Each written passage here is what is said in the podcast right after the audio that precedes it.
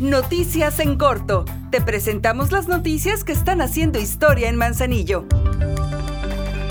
Luego de que el Ayuntamiento de Manzanillo solicitara al Congreso del Estado la aprobación de descuentos en diversos impuestos a favor de las y los contribuyentes del municipio, estos ya son una realidad y están vigentes hasta el 31 de diciembre de este año. Todos ellos se podrán aplicar del presente ejercicio fiscal y de anteriores, así es que aprovecha el 100% de descuento en multas y recargos del impuesto predial, en transmisiones patrimoniales, en la prestación de los servicios de limpieza de lotes del cementerio municipal y las que tienen que ver en materia de tránsito. También aprovecha el 80% de descuento en las multas y recargos generados por la falta de pago en la prestación de los servicios de aseo público consistentes en la recolección y traslado de residuos sólidos, así como su depósito en el relleno sanitario.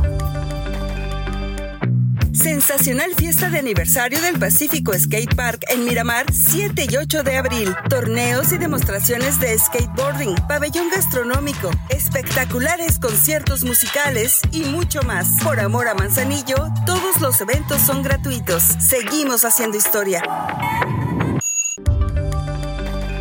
Una vez que ha quedado concluido el remozamiento del corredor cultural en el corazón de Manzanillo, el ayuntamiento a través de la Dirección de Participación y Desarrollo Comunitario realiza de manera cotidiana diversas actividades de entretenimiento para todas las personas. Ahí se puede aprender a jugar ajedrez o retar a algún contrincante, intercambiar libros de diversos autores y géneros y además se proyecta el cine comunitario. Los horarios de estas y otras actividades son de martes a viernes de 2 de la tarde a 9 de la noche y los domingos de 5 a las 9 de la noche.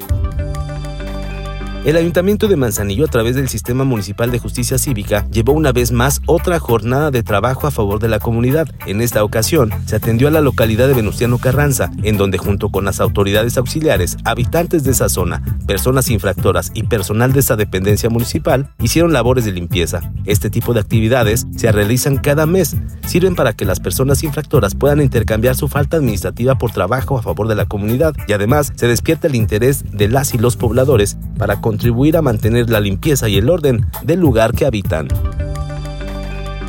Ahora ya estás bien informado del acontecer de nuestro municipio. Trabajamos por amor a Manzanillo y unidos seguimos haciendo historia.